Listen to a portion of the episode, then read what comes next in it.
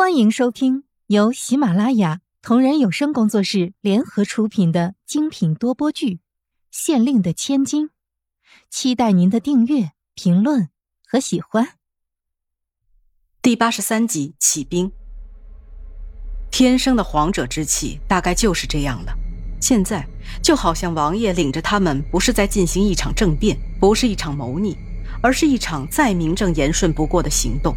一次真正的改名行动，王爷点了点头，很满意自己刚刚那一番话所带来的效果。他很清楚，自己说的这番话算是真的说进了那些士兵们的心里了。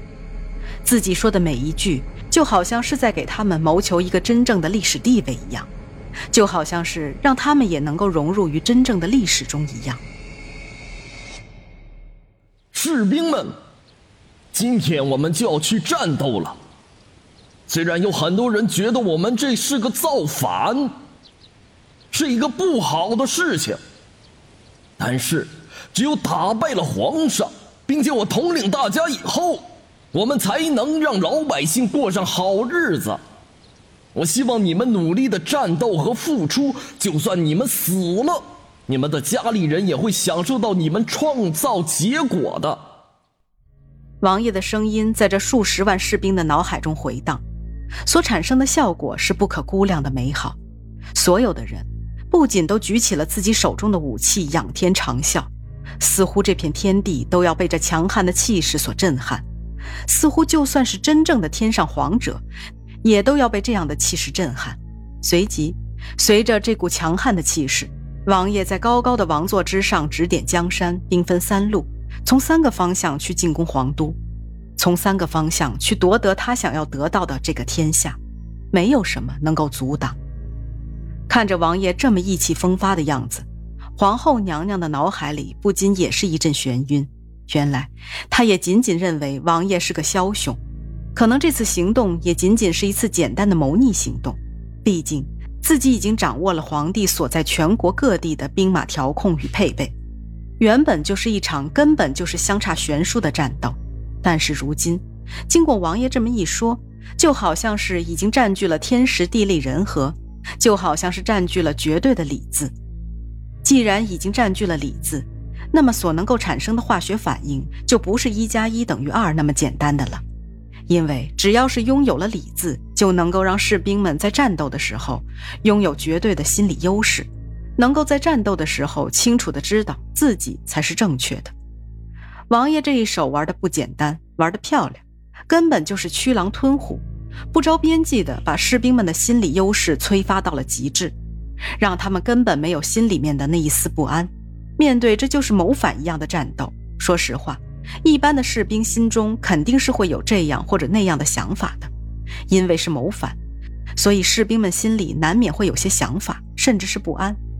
因为如果不是因为意外，谁也不希望去成为历史的罪人。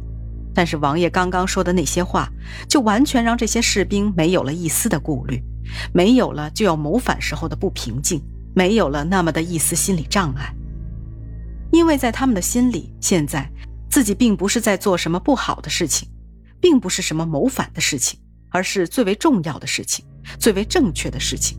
所有的事情都跟这件事情不能够比拟，所有的事情在跟这件事对比的时候都是错误的，都是不正确的。都是该回避的。现在所有的事情都是没有道理的，在面对他们的这个大事上，都是没有任何的道理的。他们现在就是在做一件大事，一件什么也比拟不了的大事。这些士兵果然是凶悍果决，要比皇帝手下那些最为普通的士兵们强悍太多了。而且再加上皇后娘娘所得到的那些战略部署，王爷根本就是将所有的事情全部都了然于胸。一路上势如破竹，根本就没有遇到什么像样的抵抗。因为但凡是谁遇上了这么强悍的部队，都是要挫折，谁都要回避。这样的部队是如此的凶猛，是如此的不要性命，根本就是不要命一样的往前冲。就算是你的剑已经穿透了他的身体，他仍然会坚定的向前进。遇到这样的对手，所有的皇帝手下的士兵都疯了，他们根本没有想到。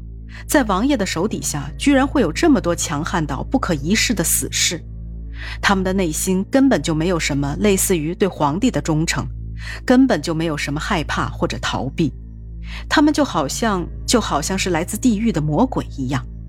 这是所有的人心中的共同感觉，这实在是不像在跟人类战斗，这简直就是牲畜一般，简直就是不要自己的命了。该死！皇帝重重的将手上厚厚的一叠奏折摔到桌子上，双目中简直就好像是冒出了火焰一样，那几乎就好像是要实质一般的愤怒，简直就是要将人们全部杀死。皇帝痛苦的往后靠在自己的龙椅上。